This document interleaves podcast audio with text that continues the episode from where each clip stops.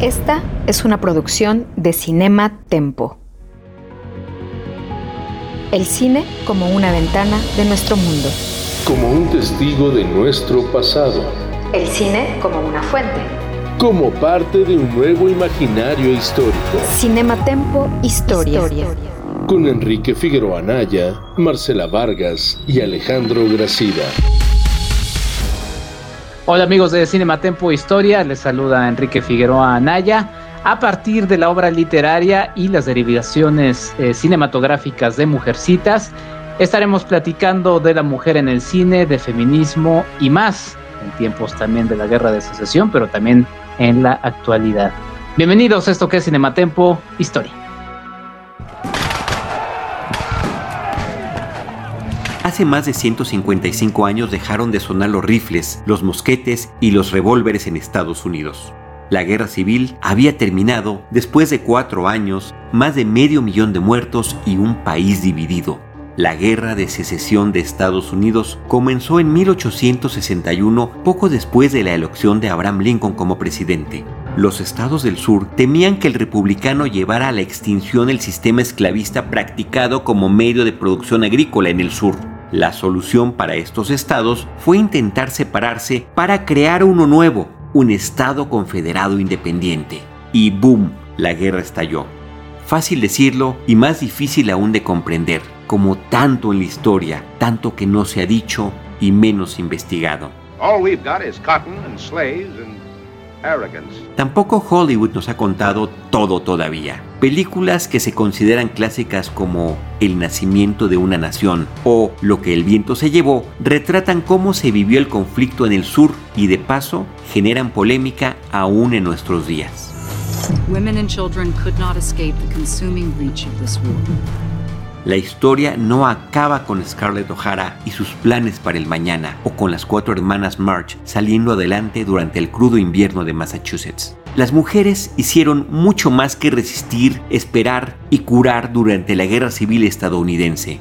Cálculos conservadores señalan que unas 700 mujeres pelearon como soldados en el conflicto, la mayoría haciéndose pasar por hombres jóvenes. Incluso se ha documentado el papel que fungieron muchas mujeres como espías para ambos bandos. Más allá del suspenso y la emoción, las mujeres encontraron en los horrores de la guerra una oportunidad para organizarse y hacer escuchar su voz, así como para salir de los roles tradicionales que la misma sociedad les imponía en tiempos de paz. Fundaron hospitales, curaron en el frente de batalla, se hicieron cargo de sus bienes, administraron la distribución de víveres, crearon fábricas de ropa, así como asociaciones para los heridos y para los desprotegidos. Se dice que el manifiesto sufragista de 1881 fue impulsado por los cambios sociales que experimentó la mujer durante el periodo de la guerra civil que también la idea de igualdad racial que dominó después de la victoria de los ejércitos del norte implicó para tantas la búsqueda de una igualdad también entre sexos, al menos frente a la ley.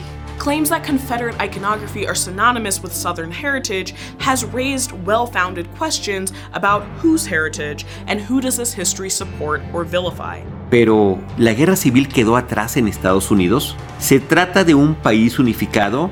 Los resultados de las últimas elecciones presidenciales y las protestas masivas por injusticias raciales en el 2020 dejan claro que este país no ha cerrado sus heridas. Los símbolos de un sur que existe como idea o ideal perviven en dichos territorios. Los comportamientos sexistas y de injusticia racial no se han eliminado ni se estudian solo como temas del pasado. La guerra ya no es contra la esclavitud o luchando por el sufragio de todos. No se pelea con mosquetes y rifles, pero a veces se grita y se marcha, y otras veces se vota en las urnas y por correo. La lucha y la división siguen y siguen. Empezamos este nuevo Cinematempo Historia. Bienvenidos. Saludo como siempre a mi equipo de trabajo. Mi querida Marce Vargas, ¿cómo estás, Marce? Bienvenida a Cinematempo Historia. Hola, Kike. Pues muy contenta de estar aquí el día de hoy con ustedes, como siempre, con Ale y contigo, y con nuestra invitada de lujo que ahorita les platicaremos quién es. Además, con un tema que tú elegiste, mi querida Marce. Así es, con una coyuntura completamente arbitraria, pero un tema que yo elegí porque es muy cercano a mi corazoncito. Muy bien, Marce. Pues bienvenida a Cinematempo Historia. También mi estimado Ale Gracida, ¿cómo estás, Ale? Bienvenido a Cinematempo Historia. Muy bien, querido Enrique, querida Marce, como siempre es un gusto. Fíjense que estaba escuchando la cápsula y me quedaba pensando en que pareciera que las guerras, al menos en Estados Unidos, fueran grandes catalizadores de los cambios en respecto a la condición de género. Este, y bueno, también aquí, como siempre, ya está haciendo costumbre, invitadas a de lujo, ¿no? Invitadas a de lujo. Y pues bueno, si quieres, preséntala, Marce, y también con esto arranca del por qué este tema. Digo, hay muchos porqués, todos son válidos y todos son pertinentes, pero bueno, ¿por qué lo elegiste tú en este, en este día de nuestro Cinema Tempo Historia? Muy bien, pues primero nuestra invitada del día de hoy es Fabiola Santiago, periodista y crítica de cine y coordinadora editorial en un proyecto precioso que lanzaron recientemente que se llama Lumínicas y que tiene muchísimo que ver con el tema del que vamos a hablar el día de hoy. Pero primero, Fab, ¿cómo estás? Muchas gracias por acompañarnos. Ay, estoy muy emocionada y estoy, eh, de verdad suena cliché decir eso, pero estoy muy contenta de estar aquí y estoy muy, muy honrada con la invitación. Pues bienvenida, Fabiola, y muchas gracias por acompañarnos a este programa que se va a tratar la emisión del día de hoy de Cinema Tempo Historia de Mujercitas, que es una historia que podemos ver de muchísimas maneras que hace apenas un año estábamos emocionados y emocionadas porque iba a salir la versión más reciente. Y la selección de este tema se debe a la muy importante coyuntura de que me tocaba a mí seleccionar un tema para esta semana y la próxima semana es mi cumpleaños. Y Mujercitas es mi historia favorita de todos los tiempos, tanto en su versión de cine como especialmente en su versión literaria. Así que con esa preciosa coyuntura arbitraria, pues estamos aquí para platicar de el papel de la mujer en los años en los que se sitúa esa historia y cómo ha cambiado esa misma representación en las muchísimas, porque nosotros hablaremos solo de las películas que se han adoptado en Estados Unidos, bueno, también de las mexicanas, pero hay una cantidad abrumadora de versiones y readaptaciones de esta historia desde distintas geografías. Y por supuesto, adaptadas cada una a los valores del año en el que se están realizando. Así que por eso es que estamos aquí hoy hablando de Mujercitas de Luisa May Alcott. O sea que sí es una democracia, pero también hay rasgos dictatoriales por ahí, ¿no? No, no es cierto. Oye, Fabiola, ¿cómo? Me tocó, me tocó. No, sí, no, no, no, para nada. Es, es obviamente una, una broma. Eh, Fabiola, pues, ¿por dónde agarras este tema cuando te lo presenta Marce?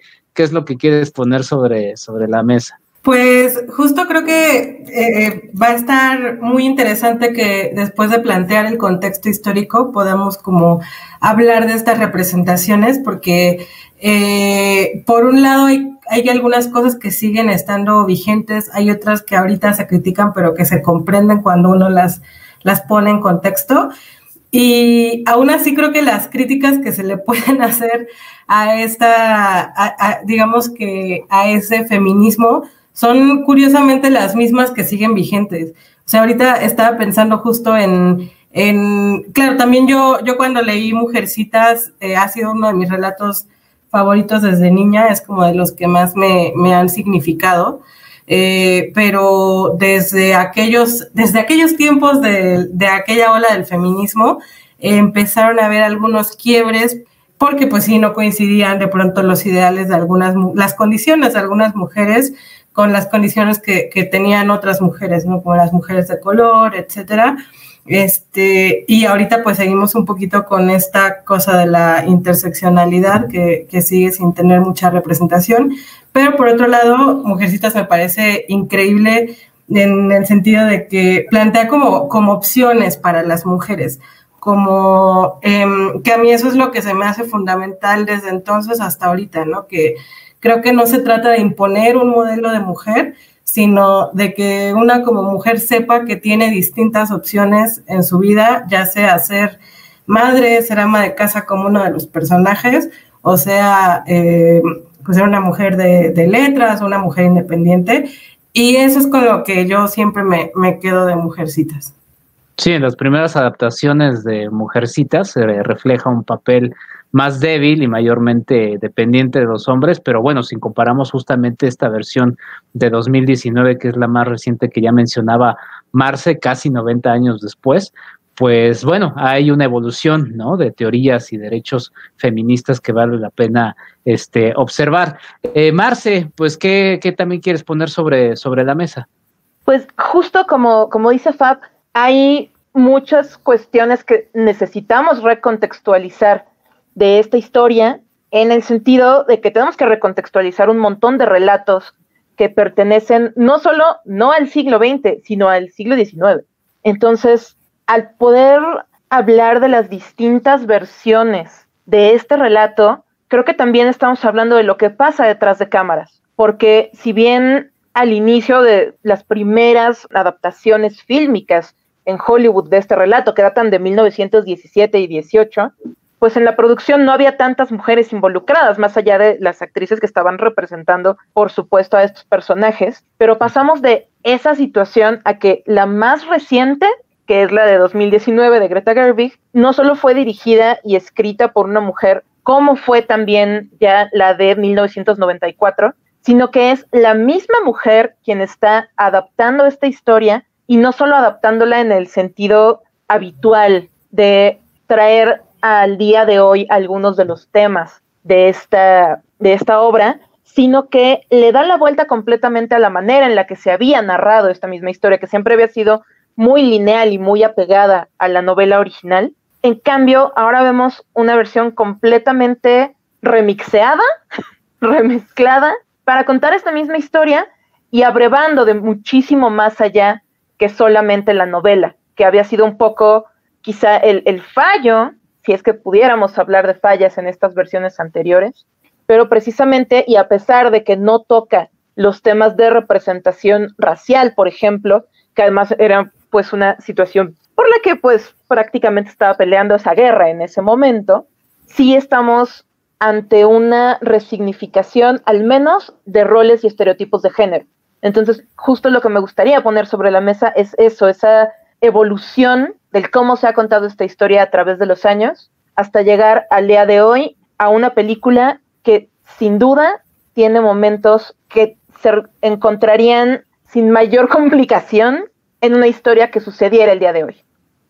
Ale, Exacto, a mí también me llama mucho la atención y precisamente me parece también de lo más interesante abordar cómo son estas lecturas, ¿no? Porque me parece que estamos hablando de un buen ejemplo de lo que es una obra universal, que permanece a lo largo del tiempo, que dialoga con muchas generaciones de distintas latitudes.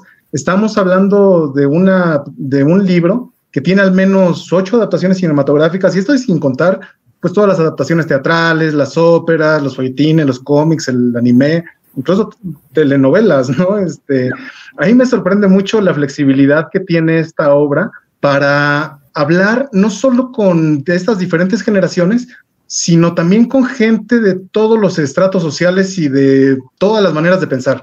¿no? Yo creo que Mujercitas tiene esta cualidad de manejar mensajes morales para todas y para todos, ¿no? Porque por una parte me parece que puede ser perfectamente capaz de satisfacer el anhelo de preservar la moral, las buenas costumbres, puede tener esa lectura, pero por otro lado, también podemos encontrar absolutamente todo lo opuesto, ¿no? Porque es una crítica dura, una rebeldía hacia los roles impuestos y esperados por la sociedad, que me parece que es una de las principales intenciones de Luisa May Alcott, y sobre todo a través de este alter ego suyo, ¿no? Que es este Josephine. Y si partimos de allí, me parece que buena parte del éxito de estas películas de mujercitas hay que adjudicárselo también a la manera en que en cada contexto histórico se están dirigiendo a, los públicos, ¿no? Porque al final de cuentas, sí es una obra que se sitúa en la guerra civil estadounidense, pero que en buena medida está hablando también de cada uno de los momentos este, en los cuales es producida. Sí, ahora que, mencionabas, eh, Ale, este alter ego de, Joe, eh, justamente me acordé de un artículo, porque hay muchísima bibliografía, ¿no? Relacionada a, mujercitas, y me encontré un artículo que se llama At Home We Work Together, eh, Domestic Feminism and Patriarchy in Little Women, de Bethany S. Wester, que justamente presenta las dificultades que la autora, este, Louis May Alcott, pues tuvo al, intentar ganarse y abrirse un espacio como escritora, ¿no? Y justamente a partir de las hermanas, lo que hace, pues es capturar un poco la frustración que tanto ella como otras artistas pues se enfrentaron al tratar de, demostrar y de sacar a, la luz sus talentos, ¿no? En una cultura patriarcal que justamente lo que, lo que, lo que pedía a las mujeres era que ellas debían este, quedarse en, las, en los deberes domésticos, ¿no? Y también estas mujeres pues, reflejaban también un poco la rudeza a su manera y, y, marcado en el tiempo, porque siempre hay que ver estas obras en el contexto en el que se escriben, ¿no? Eh, pero también justamente ese conflicto que vivían eh, los personajes y la propia autora de su autorrealización, ¿no? Y las expectativas sociales que de ellas este, se tenían, ¿no? Eh, las mujeres de, de, aquella época pues no se podían dar el lujo de desafanarse de los deberes domésticos y menos aquellas que no tenían riquezas, ¿no? como por ejemplo para contratar a, sirvientes que lo hicieran por ellas, ¿no? Y en fin, eh, se, menciona en este texto que la propia vida de, de May Alcott, este, su padre fue irresponsable con el dinero de la familia al punto de que se pierde casi todo, ¿no? Y por ello a corta edad Luis tuvo que conseguir un trabajo para mantener a su familia, pasando de una institutriz a trabajadora del hogar y bueno, todos los trabajos que una mujer en ese entonces podía adquirir. Y al, mismo tiempo, pues justamente esa pasión que, la sacó a flote de la escritura, ¿no? Ella lo que realmente quería era escribir, ¿no? Eh, quería esa y anhelaba esa independencia personal, eh, negándose, pues sí, a caer en esta, en esta ruina financiera, como lo hizo como lo hizo su padre, ¿no? Eh, pues bueno, la, verdad, y también como lo mencionaron ya, pues es, una historia inspiradora, eh, justamente por eso entiendo perfectamente por qué Marcel la pone eh, en, este, en este momento para, para este Cinema Tempo, porque desde su fecha de publicación no ha parado de ser impreso alrededor del mundo, ¿no? En distintos idiomas. Y pues sí, eh, justamente estos personajes lo que inspiran es a, lectores de todas partes del mundo a acercarse eh, y bueno, justamente también a realizadores, como en este caso eh, los cineastas y las cineastas. Este, ahorita vamos a platicar un poco también de, estos este, estereotipos, inclusive en el propio lenguaje, a hacer sus propias, sus propias versiones. Fabiola.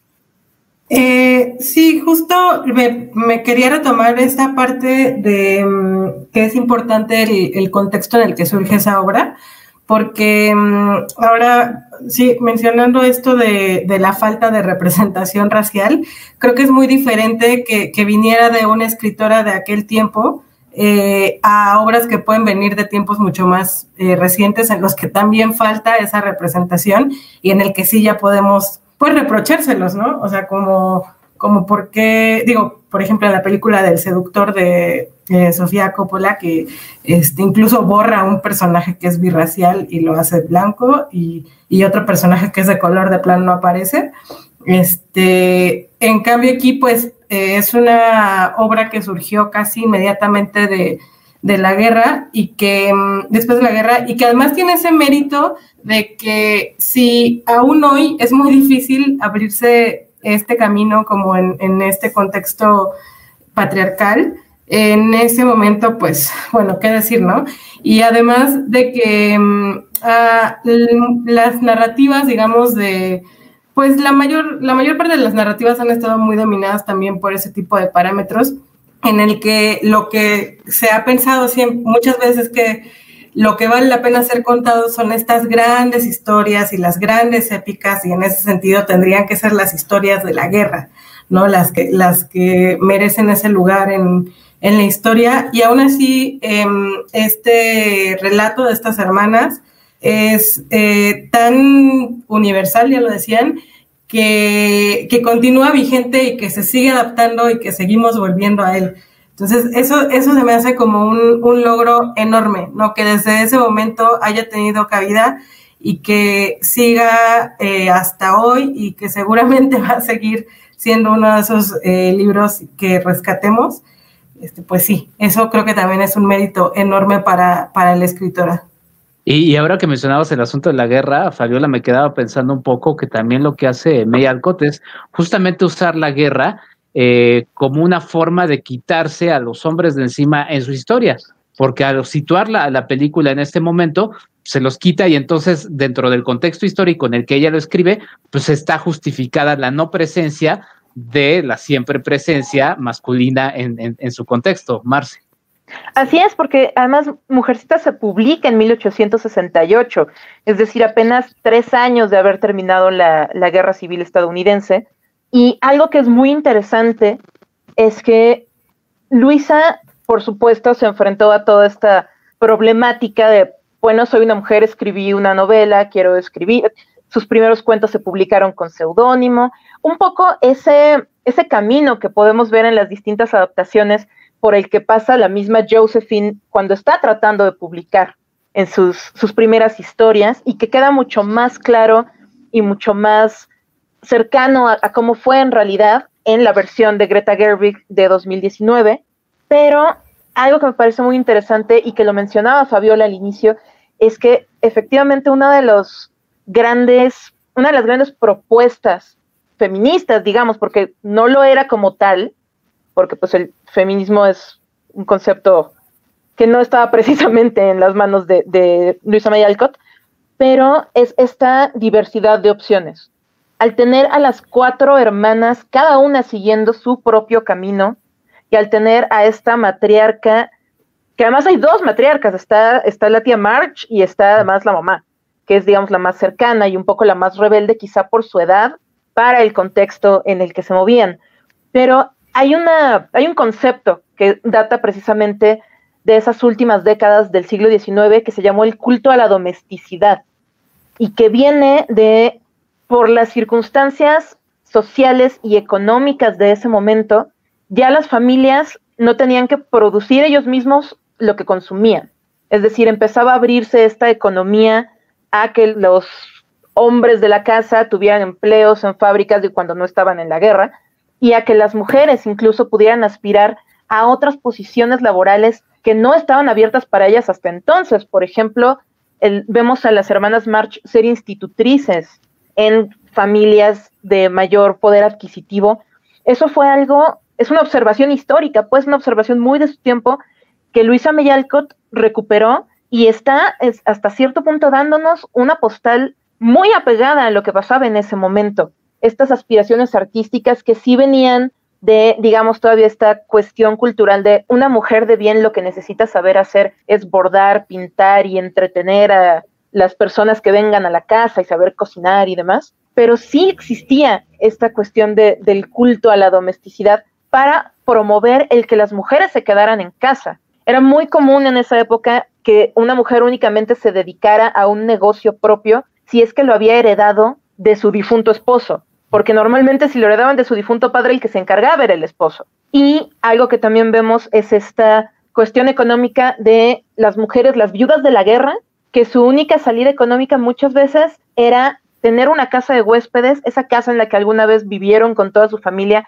y que ahora está vacía, dedicarse a rentarla para otras personas, que es como esta casa a la que Josephine llega a vivir en Nueva York. Es decir, todo este contexto que podemos ver como una postal de su tiempo en la novela y que no siempre queda plasmado en las adaptaciones cinematográficas, sí es uno de los puntos más poderosos en cuanto un análisis, digamos, más allá solo de las relaciones de los personajes, sí es ver cómo, vaya, en algún momento de la historia, la única manera en la que Josephine concibe encontrar dinero es vendiendo su propio cabello, que también tiene una cuestión ahí muy interesante y que tal vez no se ha explorado tanto sobre la relación de estas mismas hermanas con su propio cuerpo. Ellas mismas saben que no tienen otra herramienta que su propio trabajo y lo que es inherentemente suyo porque por las mismas reglas del momento no eran, no estaban en posibilidad de tener propiedades con las que pudieran ellas generar más ingresos.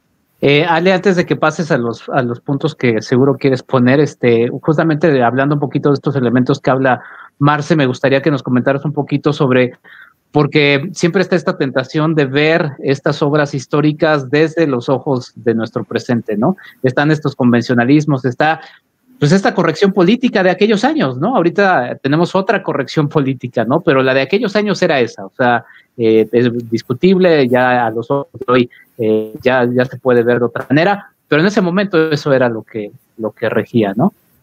Claro, y que además yo, yo creo que es profundamente, ay, no sé, no sé cuál pueda ser el adjetivo, no sé si revolucionario, pero me parece que quizás eh, hay una influencia desde mi punto de vista de lo que es la literatura inglesa, ¿no? Un poco de las hermanas Bronte, quizás un poco contemporáneos, pero sobre todo de Jane Austen, ¿no? Y de esta obra de Orgullo y Prejuicio, que creo que comparten el hecho de ser novelas que dejan ver un poco esta idea de el honor de la mujer como extensión del honor de la familia y que esto entra en juego como parte de la preservación de la estirpe, del estatus por medio del matrimonio.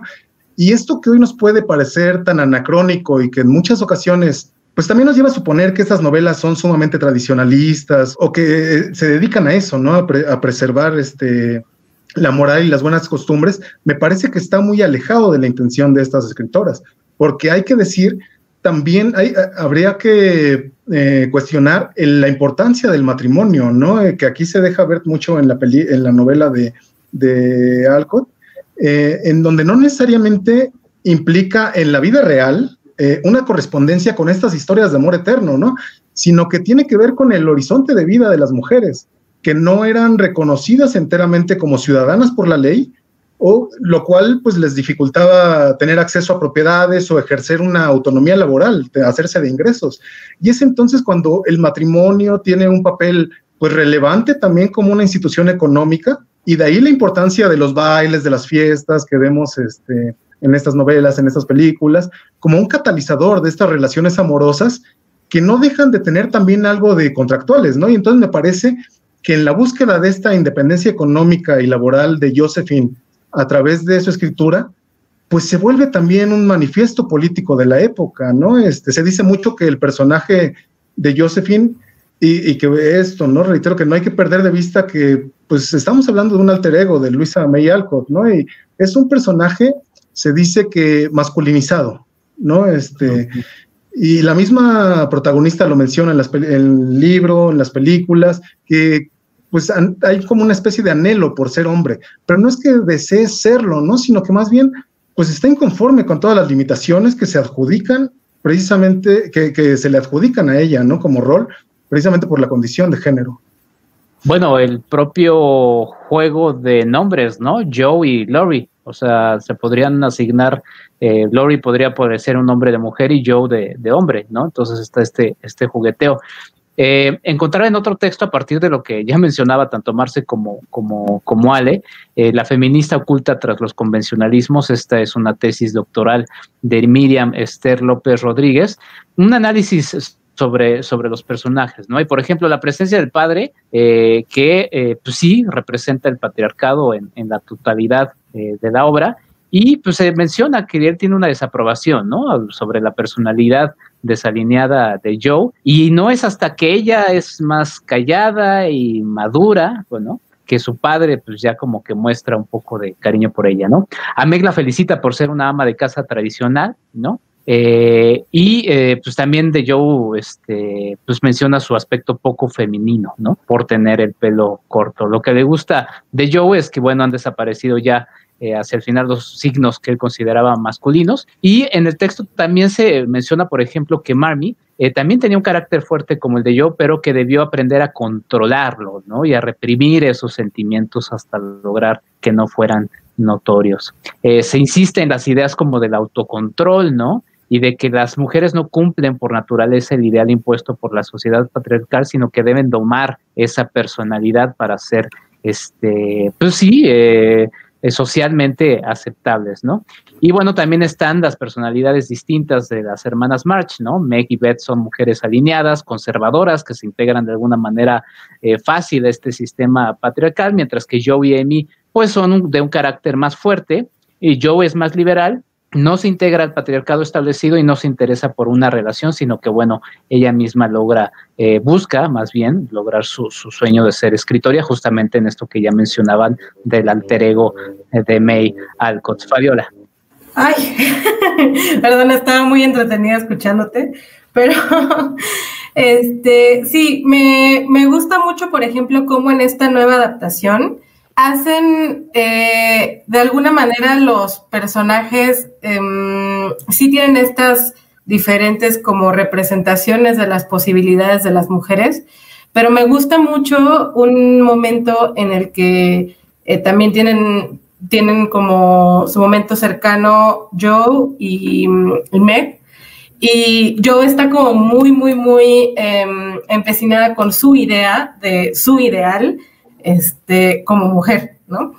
Entonces, cuando su hermana le dice como de, oye, pero esto es lo que yo quiero, o sea, yo de verdad quiero esto y así es como yo quiero vivir, como diciéndole, oye, también, también esto es válido y también, eh, pues, merezco respeto por, por esto, ¿no?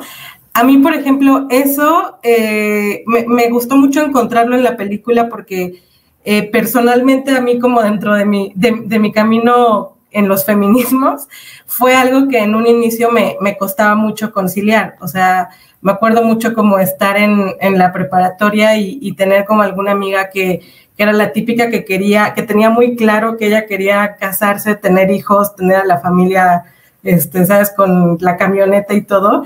Y yo, y, yo como que se me hacía tan, tan raro, así como de, a ver, pero si nos han educado para mostrarnos que, este, que tenemos que ser eh, autosuficientes y tal. Y pensé, o sea, como que tuve que hacer yo también mi propio camino para, para pensar que, que las decisiones de cada una son eh, respetables eh, y que no todas tienen que seguir tu camino. Y en ese sentido me, me, gusta mucho cómo lo hace esta nueva versión, que hace, que hace justo el hincapié ahí, y me gusta mucho que sea una novela también que, que dé pie para que se hagan eh, lecturas y representaciones tan diferentes y, tan acordes a, a, determinados tiempos sin que cambie la esencia. O sea, es creo que, no sé, de las, de las pocas novelas que he visto que tengan todos estos matices. No sé ustedes cómo vieron esa parte. Marce, como muy así, sí, eso. Sí, no, completamente. Es que, justo digo, yo soy una obsesiva de, de, esta historia y de la obra de Alcott y colecciono volúmenes de, no solo de Mujercitas, sino de otras obras suyas y colecciono los DVDs de las versiones viejas, porque soy ese tipo de persona, pero en esa masa, digamos, de, de distintas versiones, incluidas algunas que, que tienen unas cuestiones bastante extrañas y cuestionables como el anime, que es, me parece, la única versión que presenta a Hannah. Hannah es la, la mujer que trabaja con los March, haciendo, para ser una familia que no tiene recursos, ya más bien mantienen a Hannah como de, mira, no podemos pagarte muy bien porque no tenemos dinero, pero tampoco tienes a dónde ir, entonces quédate con nosotros. Pero, por ejemplo, el anime presentaba a Hannah como una mujer negra. Y, y, no, Hannah es como de ascendencia irlandesa, o sea, viene con otro contexto de migración que también es importante. Hay una familia de migrantes alemanes dentro de la historia, los que están en una situación de, bueno, de miseria y lo que le sigue. Es decir, sí hay algunos momentos de tanto de la novela como de las adaptaciones en los que May Alcott y las escritoras y, y directoras posteriores asoman, digamos, por momentos Ah, sí hay una realidad distinta que no estoy atendiendo fuera de esta burbuja, pero esta burbuja es lo que quiero contar. Y dentro de esa burbuja, algo que siempre me ha encantado es cómo precisamente a través de, de Lori Lawrence y de las la poca presencia o la reducida presencia de hombres en esta historia, sí vemos distintos tipos de masculinidades, a pesar, por supuesto que lo estoy viendo ya con, con mis gafas violeta, porque no es como que Luisa May Alcott, en ese momento estuviera pensando en voy a hacer un estudio de las masculinidades tóxicas. pero, pero sí vemos, por ejemplo, a Lori que uno de sus grandes conflictos con su abuelo es precisamente su sensibilidad y sus inclinaciones artísticas y musicales y cómo al no encontrar un desfogue para esa creatividad empieza a tomar decisiones muy terribles y muy poco prácticas para la vida y para él precisamente ese camino que él no quiere seguir de convertirse en un empresario como el abuelo, es a lo que lo obliga un poco, pues, la circunstancia histórica, social y económica de ese momento, y que queda más claro en, la versión más reciente, pero que también ya había algo de ello en la versión de 1994 de Gillian Armstrong, y vemos también a este, al esposo de Meg, que es John Brooke, el tutor, originalmente el tutor de Lori, y que es este hombre completamente tradicional, que sí es muy estudiado y lo que sea, pero él lo que quiere en la vida es una esposa que le haga de comer.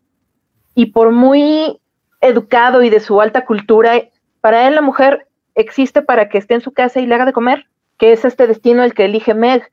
Y tenemos también al papá, que es, a pesar de, de ser un capellán del ejército y tener toda esta influencia, que además es muy distinto, o bueno, no sé qué tan distinto sea en realidad, de lo que podría ser el alter ego de Amos Bronson Alcott, que es el papá de, de Louisa May, que en realidad era filósofo y era escritor también, y como bien decían, vilipendió ahí la fortuna familiar.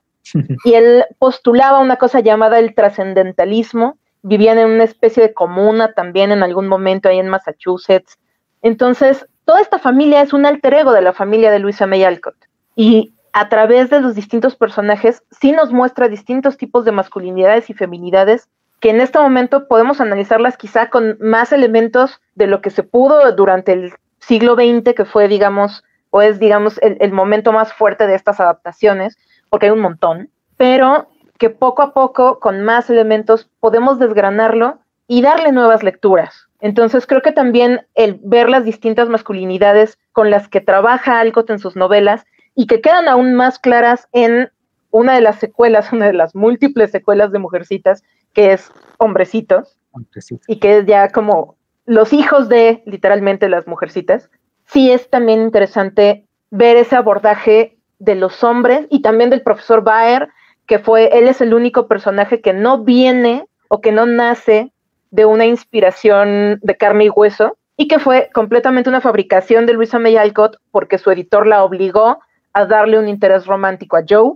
porque si no, no iba a tener sentido esa novela. Entonces, es muy interesante cómo al final el, interés romántico más importante de la novela es un personaje un poco soso, pero que en su ser también un migrante que viene de una situación complicada, complicada económica y que no se encuentra a gusto en este país nuevo, pues solo encuentra en alguien igual de extraño que él, que tampoco se siente a gusto con el mundo en el que vive, a la pareja con la que va a funcionar Joe March. Sí, hay, hay, hay, elementos muy importantes. Marce, la verdad es que este tema que pusiste de, de, Mujercitas da inclusive para una serie, porque ahorita pensando, y al final a ver si nos, si nos regalas este un listado justamente de estas obras eh, adicionales de May Alcott para también hacer la tarea y, poder revisarlas. Este, este análisis de Alcott como autor es muy interesante porque además a, través de las diversas versiones cinematográficas vemos a los diversos autores que han retomado una obra de autor para hacerla, hacerla suya, ¿no? Eh, Ale.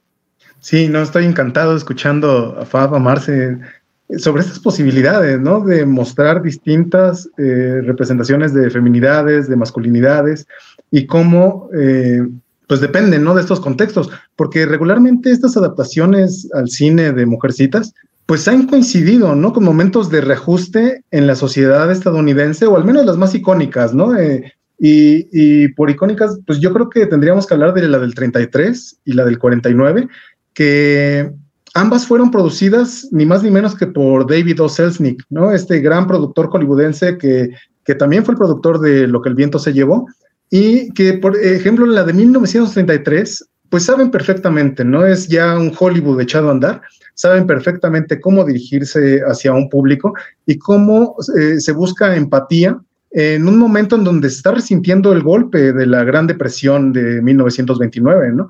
Y que a través de estas condiciones de pobreza de las hermanas March encuentran también este, ese clic con, con, con, las necesidades mismas de, de evasión de, de, la sociedad estadounidense. Mientras que para la versión de 1949, una versión ya este, Technicolor, eh, eh, ya estamos hablando de la posguerra, ¿no? Y, de que se han pasado por procesos muy interesantes eh, en donde en los años de la guerra se alentó a las mujeres a que salieran a cubrir en los puestos de trabajo a los hombres, a que e, esta misma idea, ¿no? De, de Rosy, la remachadora del cartel de la mujer de nosotras podemos hacerlo, este, para que al final de la guerra ahora el discurso sea contrario, ¿no? Sea la misma industria de la cultura, del entretenimiento, quienes les diga a las mujeres, no, pues sabes qué, ahora te toca devolverte a tu casa, ¿no? Que tu espacio es el hogar, te toca atender a tu esposo, a tus hijos, ya volvieron los hombres.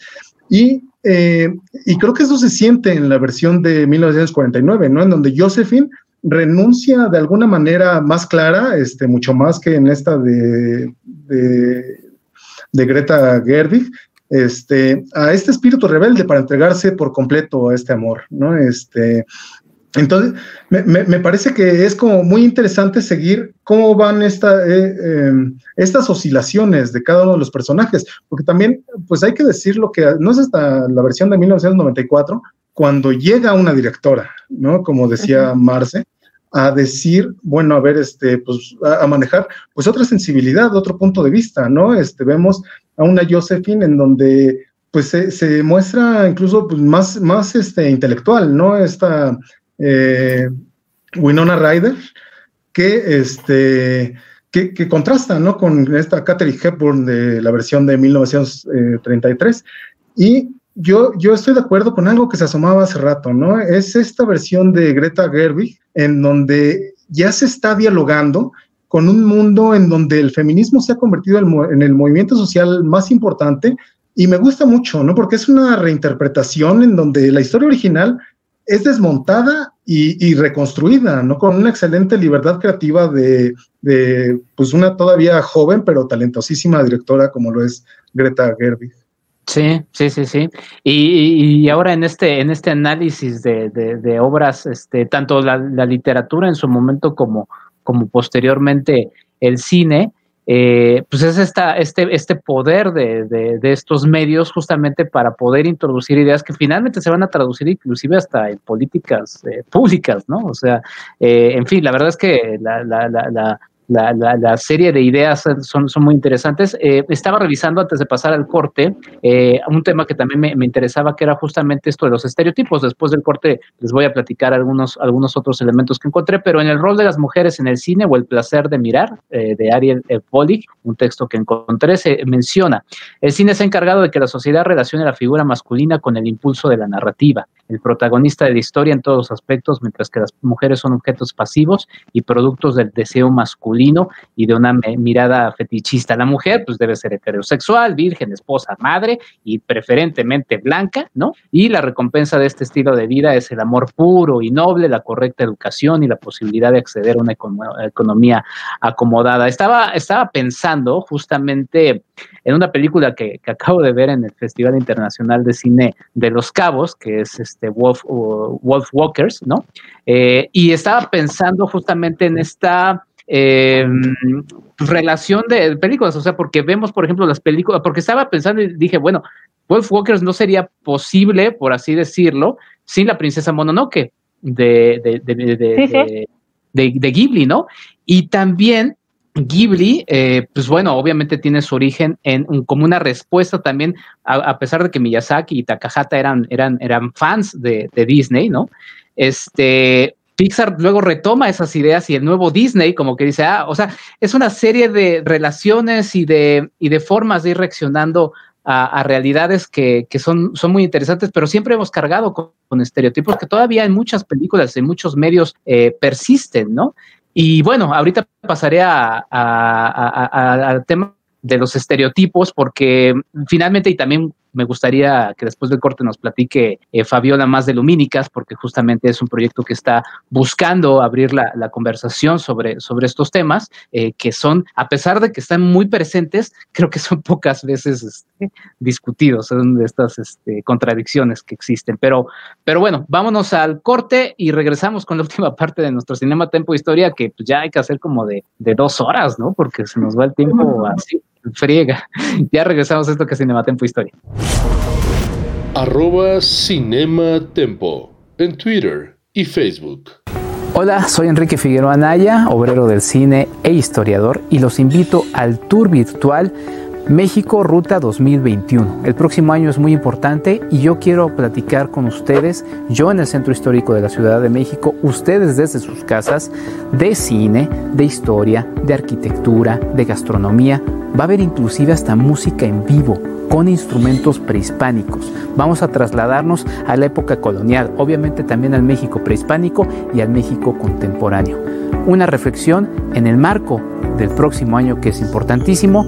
Y adivinen qué, hace 500 años vamos a recordar la epidemia de la viruela en México. 2021, Ruta 2021, más informes acá, están todos cordialmente invitados.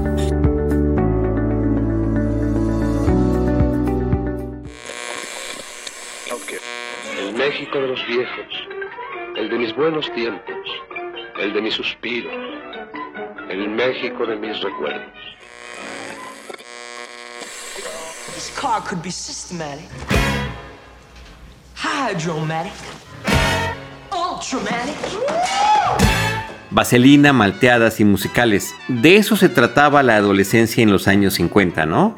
Bueno, al menos en la pantalla grande eso parece a veces. Este idílico mundo de grandes faldas y chamarras de piel es accesible en el cine, así seas un adolescente de 25 años como John Travolta en la película Vaselina o un rebelde como James Dean. Afortunadamente, el cine no es una sola visión. Y hace 70 años, el 9 de noviembre de 1950, en el Cine México, se estrenó la película Los Olvidados, del director español y mexicano Luis Buñuel. Tal vez no has visto esta película, pero seguro has escuchado de ella. Desde su polémico estreno, generó reacciones adversas en México dada su crudeza. La imagen que retrataba no solo chocaba con lo que Hollywood nos diría que fueron los 50, también la pobreza e imaginación que muestra el filme contradecía el progreso y modernidad que el presidente Miguel Alemán vendía acerca de México comenzamos la transformación más honda de nuestra sociedad en sus sistemas político, cultural y económico para crear formas de vida acordes con la dignidad y el destino del pueblo mexicano Incluso la película generó tanto escarnio en el país que se exigió la expulsión de Luis Buñuel y el estreno apenas estuvo tres días en la marquesina del cine que estaba en la esquina de Álvaro Obregón y Cuauhtémoc. Hizo falta un año y un par de premios en el Festival de Cannes a Mejor Dirección y de la crítica internacional para que Los Olvidados se reestrenara en México por espacio de seis semanas. Pero ¿cuál es el tema de Los Olvidados? ¿Por qué es una de las selectas películas que la UNESCO ha declarado Patrimonio de la Humanidad? Las grandes ciudades modernas, Nueva York, París, Londres, esconden tras sus magníficos edificios hogares de miseria que albergan niños malnutridos, sin higiene, sin escuela, semillero de futuros delincuentes. La película empieza con una advertencia. Esta película está basada íntegramente en hechos de la vida real y todos sus personajes son auténticos.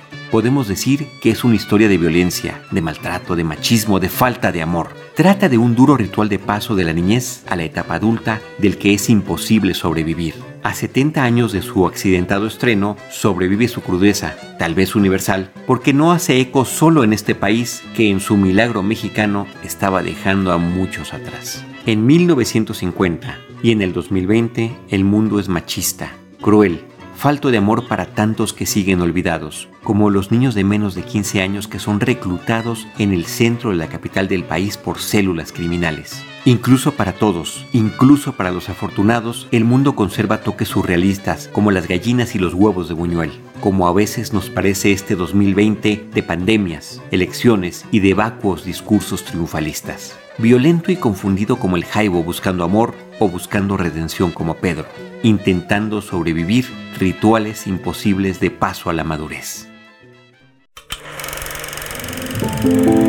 Rescatar, restaurar, catalogar, preservar y difundir. Filmoteca UNAM. En Cinema Tempo. ¿Recuerdas la emoción que te causaba el término 3D? La Filmoteca te tiene una propuesta para revivir esa emoción, el Museo Virtual de Aparatos Cinematográficos, MUBAC. ¿Qué es eso?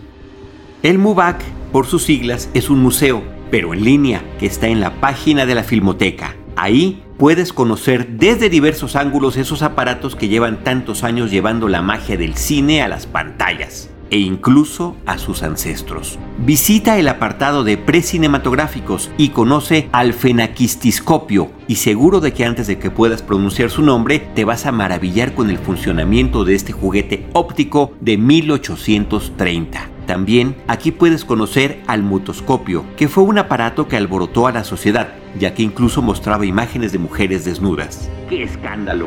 En este museo virtual hay más trabajo duro que polémica. De cada uno de los 15 antecesores del cinematógrafo aquí referidos, puedes encontrar una descripción muy completa, video, fotografías, otros datos y claro, la animación 3D. Con esta opción puedes dar la vuelta a cada aparato en todos sus ángulos, ver una animación de su interior y aprender mucho más de su funcionamiento. Diviértete girando una y otra vez a una cámara paté. Y si lo que te gusta es el 3D, hay un recorrido completito de todo el museo Y a diferencia de tu infancia, no necesitas lentes de colores. O si quieres profundizar, la mayoría de estas fichas incluyen su bibliografía para que puedas ir a fondo en la historia técnica del cine. Pero hay mucho más. Visita los distintos apartados para conocer lo que se esconde detrás de los aparatos cinematográficos profesionales como la cámara Bolex de 16 milímetros o la tomavistas Kodak de 16 milímetros también. Además, el museo le da espacio no solo a los profesionales, también encontrarás más de 15 fichas con sus animaciones 3D de aparatos amateurs. Mira la colección de 1920 a 1970.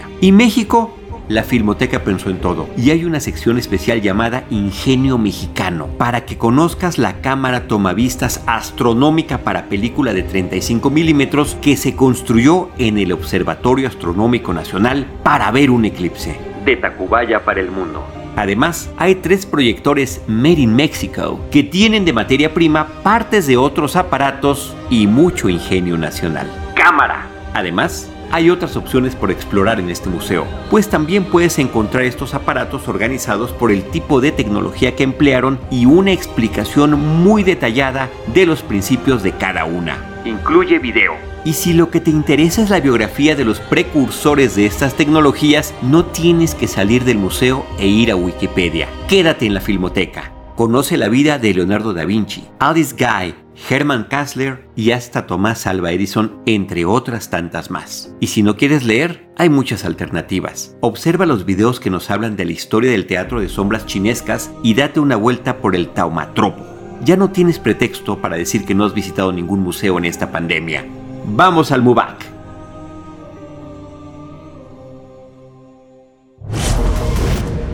Arroba Cinema Tempo MX en Instagram. Regresamos a esto que es Cinematempo Historia. Eh, Fabiola, eh, pues bueno, plantea algo, algo que quieras comentar y no nos dejes también con las ganas de saber qué es lo que están haciendo en, en Lumínicas.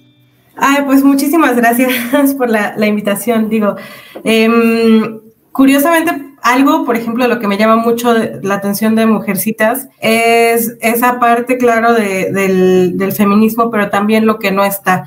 Y eso no como crítica hacia, hacia la novela, sino a las representaciones de, la novela y a las representaciones, de, por ejemplo, de ese periodo de la historia en el cine, y es como la falta de diversidad que todavía no vemos en pantalla, ¿no? Algo que, que, me gustaría ver, por ejemplo, de ese periodo histórico, como de muchos otros, es qué pasó con las mujeres de color, es eh, qué pasó con, con, mujeres de las que no, no, no conocemos tanto. Y justo eh, Lumínicas, pues es un proyecto en el que eh, procuramos eh, partir de lo que nos mueve a nosotras eh, como mujeres, porque si escribimos mujeres, también un poquito como decisión política de, dar espacio, eh, ya que en muchos medios pues no, no hay tantos o no hay de plano este, mujeres escribiendo o hablando. Eh, pero además como que queríamos no solo eso, sino uno, sí em, dar este espacio para partir de cosas personales, para, hay una sección, por ejemplo, que es súper personal, son textos así que, que son casi como detonados a partir de películas, más que sobre las propias películas. Pero también hay como notas, entrevistas, críticas que también parten de preocupaciones nuestras y de inclinaciones nuestras, porque el periodismo, claro que la parte de la objetividad yo creo que es la del rigor, pero claro que es muy subjetivo, ¿no? O sea, escribimos de lo que eh, nos mueve y de ahí parten nuestras investigaciones muchas veces. Y por otro lado, también queríamos eh, que esta parte del feminismo abarcara eh, no solo como pues, las narrativas hegemónicas, que aunque sí falta todavía mucho espacio y falta mucho para alcanzar una paridad, pues el cine sigue siendo una industria de clase media alta, una industria al menos en, en nuestro país y en muchos otros lados, pues principalmente blanca, y, y no hay mucho lugar todavía para ver a, a, personas morenas, a personas de color, a personas, a, otros, eh, a otras personas y otras mujeres en pantalla, y pues esa parte también era muy importante para nosotras, como eh, procurar no solo hablar como, sí, claro que hay muchas películas que nos van a mover y, por ejemplo, podemos ver a Frances McDormand, pero también eh, queríamos cuidar mucho, ¿no? Ese balance de, ah, ya escribimos de esto, pues vámonos también a escribir algo eh, de alguna cineasta zapoteca o, tener como, sí muy conscientemente incluir a, a, más mujeres. Y por ahí vamos. Ahí está, Ahí está Lumínicas para que lo sigan, están muy movidas y están también muy promovidas, así que mucho, mucho éxito y muchos años de, de Lumínicas, Fabiola. Eh, Marce, ¿qué es de lo que tienes ahí de tus enormes apuntes y de las cosas que quieres compartir que no quieres dejar de decir antes de que se acabe este programa? Oh, Dios mío. Pues creo que justo conectando con este tema de los estereotipos que mencionabas antes del corte, Quique, hay dos de las escenas que más me han gustado de estas versiones, especialmente de las de 1994 y de la de 2019, que ahora viven empatadas como mis favoritas, dependiendo de, mi ánimo del día. Pero hay una escena en la de 1994 de, de Gillian Armstrong en la que habla sobre el tema del voto, que es una escena que totalmente no sucede dentro de la novela, es algo que agregaron en este guion de Robin Sweetcourt, y es en algún momento está, ya que Josephine vive en Nueva York, en esta casa de huéspedes, y el profesor Baer la, reúne con sus amigos intelectuales, estos hombres pensantes que pueden tener opiniones y que creen que ella solo está ahí como para observar y aplaudirles mientras beben su oporto y así. Y están hablando sobre el voto y uno de ellos dice como, bueno, es que pues por supuesto que las mujeres deberían tener el voto porque pues son la brújula moral del hogar. Y Joe lo interrumpe y le dice, creo que es una lógica muy pobre decir que porque las mujeres son buenas deberían votar. Los hombres no votan porque sean buenos, votan porque son hombres. Y las mujeres deberían votar no porque son ángeles y los hombres son animales, sino porque somos seres humanos y ciudadanas de este país. Y todos como, oh, oh, wow, tal vez debió ser abogada, señorita. Y ella les responde, debí ser muchas cosas. Y es un espíritu que permanece en la versión del 2019, en la que Greta Gerwig abreva no solamente de Mujercitas la novela, que son dos tomos, sino de los diarios de Luisa May Alcott, que son del dominio público, están en internet. Si quieren, al rato en mi Twitter paso la liga de donde se pueden descargar de manera completamente legal. Y también hablaba de otras obras posteriores de Luisa May Alcott que todas siempre trataron sobre la juventud. Bueno, la mayoría siempre trataron sobre la juventud y sobre adolescentes viviendo este paso a la madurez. Pero en la de 2019 hay una escena particular en la que Amy, Amy March, que normalmente es un personaje detestado por los fans de, la novela porque pues se la pasa haciendo la vida de cuadritos a su hermana mayor, que es como la protagonista, pero en la de 2019, además con la preciosa interpretación de Florence Pugh, hay un discurso que le da Amy a Lori sobre el matrimonio como una propuesta económica porque Lori le dice como, no, es que el matrimonio y el amor y, el romance, y Amy le dice como de, no, para las mujeres el, matrimonio también es una propuesta económica, porque vivimos en una situación en la que no podemos ser dueñas de nada, ni de nosotras mismas, ni de nuestras decisiones, a menos que nuestro marido nos lo permita. Y es, me parece, el momento más político de esta versión más reciente. Eso y, el final que le da a la carrera literaria de Josephine, pero ese discurso que es muy concreto y que además cuenta la anécdota que Greta Gerwig no lo tenía en su guion originalmente, pero hablando con Meryl Streep en el set, le dijo Greta como, oye, ¿qué opinas de, la situación en la que vivían las mujeres en ese momento, no? Y Meryl Streep le responde algo que, que, es muy parecido a lo que terminó siendo el discurso de Amy.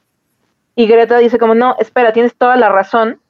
Lo escribe en una hoja y se lo lleva a Florence antes de empezar la escena, así de, necesito que te aprendas esto porque pues sí, es, es algo profundamente político en una película que, claro, puede verse sin que nos preocupemos por eso y puede disfrutarla una familia que totalmente no tiene puestas sus gafas violeta y probablemente no va a sentir tan fuerte el impacto de pequeños momentos como esos, pero sabiendo cómo era este contexto de la época y habiendo visto todas estas distintas versiones, no solo de Amy March, sino de las cuatro hermanas, tener estos discursos que son completamente directos y que Greta Gerwig no está disculpándose con nadie, de, hola, yo soy feminista y quiero que mi película lo sea, lo pone ahí y se vuelve parte ese discurso del mismo discurso de las hermanas, que no se están disculpando con nadie por ser como son.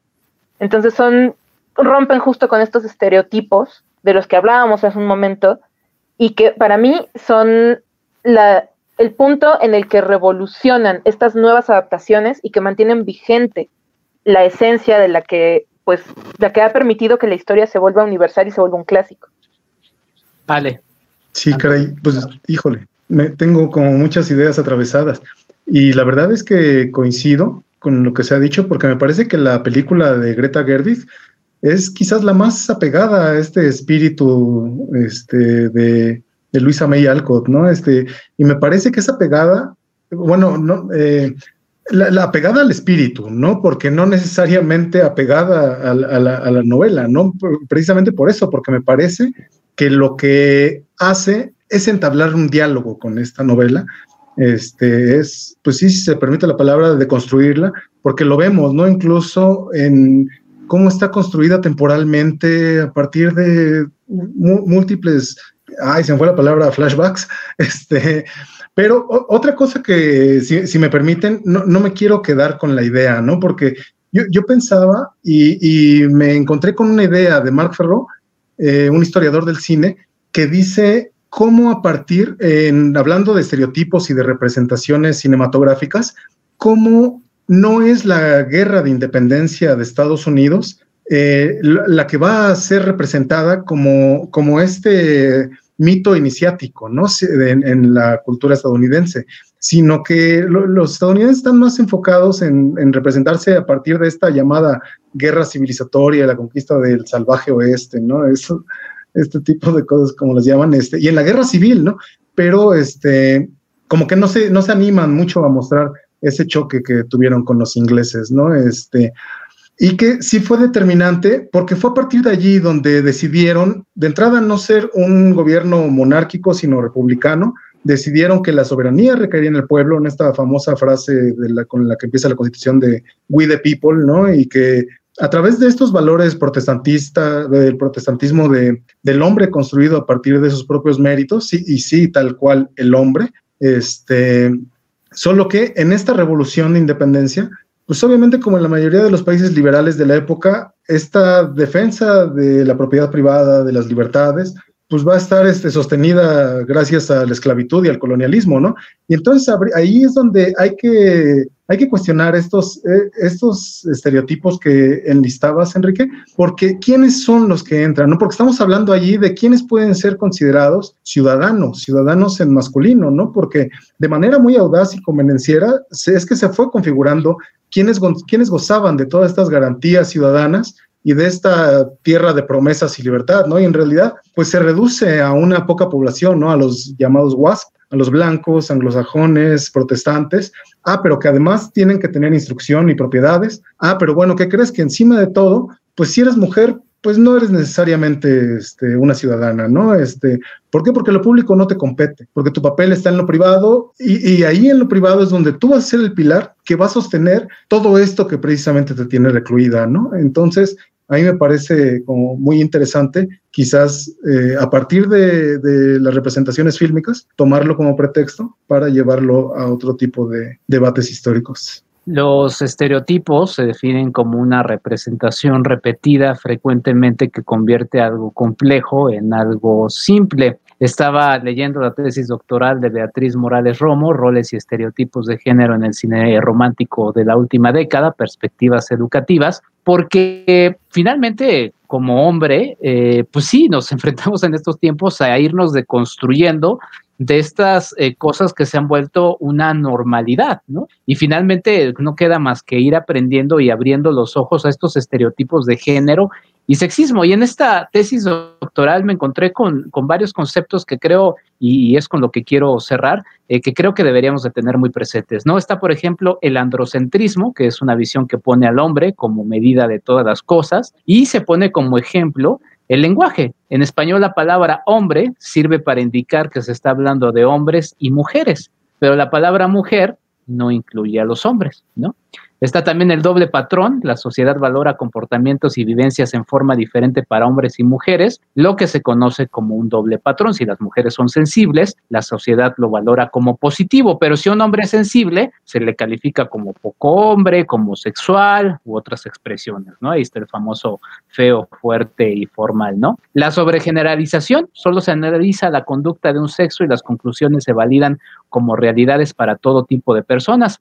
Se dice que el lugar por excelencia para encontrar a la gente joven es las calles, los sitios nocturnos. Sin embargo, por este desconocimiento de los estereotipos de género, eh, las mujeres que salen solas no son decentes, las mujeres débiles son débiles, deben ir acompañadas de un hombre, pues las jóvenes eh, mujeres se encuentran menos que los hombres en estos espacios, entonces se sobregeneraliza algo que no es. Y la sobreespecificidad, se especifican solo para hombres o solo para mujeres ciertas necesidades, actitudes o intereses que en realidad son compartidas por ambos sexos. Se dice que la responsabilidad y por lo tanto el interés por los hijos es una cualidad femenina. Eh, lo que termina eh, pues siendo muy, muy peligroso y muy importante de eh, o, volviendo relevante que rompamos estos estereotipos, es que justamente los estereotipos de género impiden este disfrute igualitario de derechos, ¿no? A hombres y mujeres y hacen que, como mencionaba, políticas, programas y proyectos pues, lleguen de forma diferente a hombres y mujeres. Y bueno, finalmente algo que siempre está eh, en el tema y que inclusive algunos toman a broma y, molestan un poco con eso, pues es el lenguaje sexista, ¿no? Eh, se recomienda utilizar términos neutros en lugar del masculino genérico, ¿no? Por ejemplo, infancia en lugar de niños, personas humanidad en lugar de hombres, utilizar el término hombres solamente para hacer referencia al varón, empleando por el contrario los términos los hombres y las mujeres o la humanidad cuando se vayan a hacer referencia a todos y todas. No queda más que ir aprendiendo, ir venciendo justamente estas, estas eh, pues, convenciones que se han vuelto una normalidad y pues tratar de, a partir de esto, generar pequeños cambios que terminen influyendo pues, en un mejor mundo para, eh, para la humanidad. ¿no?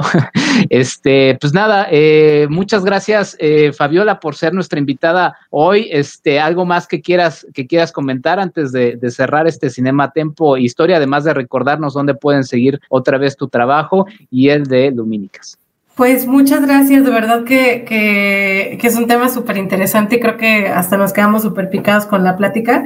Nada más como que me, me gustaron mucho tus reflexiones finales porque eh, como acordándome de este fragmento que, que citaba Marcela de la versión más reciente de Mujercitas, pues es algo que en realidad no está superado, ¿no? Igual y, nosotros o igual algunas personas dentro de sus esferas creen que, ya no es así, que este, el matrimonio ya es únicamente por, es, meramente por, por, por amor y, por estos ideales, pero pues no, también sigue teniendo un gran componente contractual, sigue teniendo esta parte en la que pues muchas mujeres necesitan de, del apoyo o necesitan del papel para tener acceso a, a, que a los hombres realmente, eh, no sé, les, les, den una pensión para los hijos, a que hasta hace pocos años necesitaban eh, los esposos ir al banco con las mujeres, ¿no? Para que les dieran eh, préstamos para que pudieran firmar ciertas cosas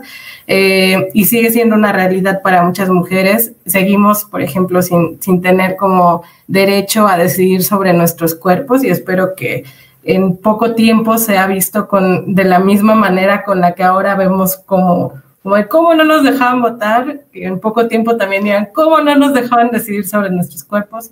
Eh, y por eso es, es importante tener este tipo de charlas. Y pues bueno, eh, me pueden seguir por favor en arroba Cine y a Lumínicas en arroba MX. Muchas gracias. Gracias a ti, Fabiola. Eh, Ale, muchas gracias por estar en este Cinema Tempo Historia. No, hombre, pues muchas gracias. Este, híjole, se queda uno siempre con el sabor de, de, que, bueno, pues el camino es muy largo, ¿no? Uno no puede eh, festejar gran cosa ni siquiera espacios como este, porque pues el, camino para lograr políticas públicas que no sean un chiste, que efectivamente tengan este el, pues la visión de, género, es muy largo, ¿no? El camino para conseguir que hombres, incluso los autoasumidos como aliados, no seamos más allá de un pésimo chiste de mal gusto, el camino para obtener representaciones cinematográficas que no sean una mera pantalla, pues es muy largo, ¿no? Pero bueno, pues está, está en marcha y creo que la, la gran ventaja es que pues a las mujeres y al movimiento feminista pues nada lo va a parar nada, nada lo va a parar. Eh, Marce, pues eh, digo, sabemos que esto también queda en un podcast y que es atemporal, pero pues bueno, feliz y adelantado feliz cumpleaños. y este, y bueno, pues cuéntanos eh, alguna, alguna reflexión final para que cierres este Cinematempo Historia del cual tú pusiste el tema.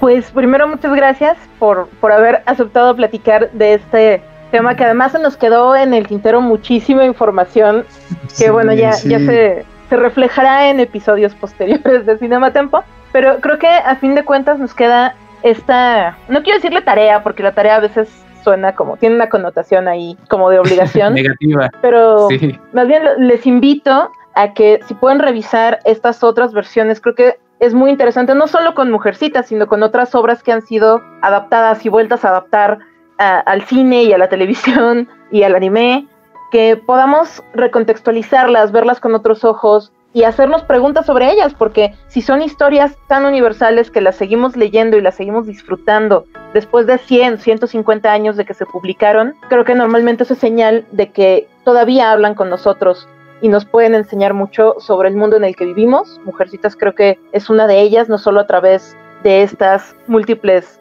versiones, que además em, no hablamos casi de ellas, pero bueno, hay, hasta mexicanas y hay japonesas y hay unas versiones muy extrañas que tratan de hacerla contemporánea de una manera no necesariamente exitosa, pero que podamos revisarlas y podamos regresar a ellas como hacen las hermanas March con su libro guía, que nosotros podamos regresar a estas obras que nos inspiraron en nuestra infancia y ver qué nos pueden decir o qué análisis nos pueden prestar del mundo en el que vivimos hoy en día. Gracias Marce y gracias a todo el equipo que hace Cinematempo Historia. Como en el cine, quédense a los créditos finales. Yo soy Enrique Figueroa Naya, ya viene la policía por mí. Hasta la próxima. El cine como un medio para comprender nuestro presente. El hombre detrás de la cámara como testigo de su tiempo. Las imágenes como contraparte de una historia oficial. El cine como un discurso político. Cinematempo Historia. Con Enrique Figueroa Anaya, Marcela Vargas y Alejandro Gracida. Esta fue una producción de Cinema, Tempo. Producción de audio, Janet Aye. Producción de Facebook Live, Jaime Rosales. Guionista de cápsulas, Ciania Zabaleta. Voces, Lucero Calderón, Charlie del Río y Alberto el Lobo Cortés.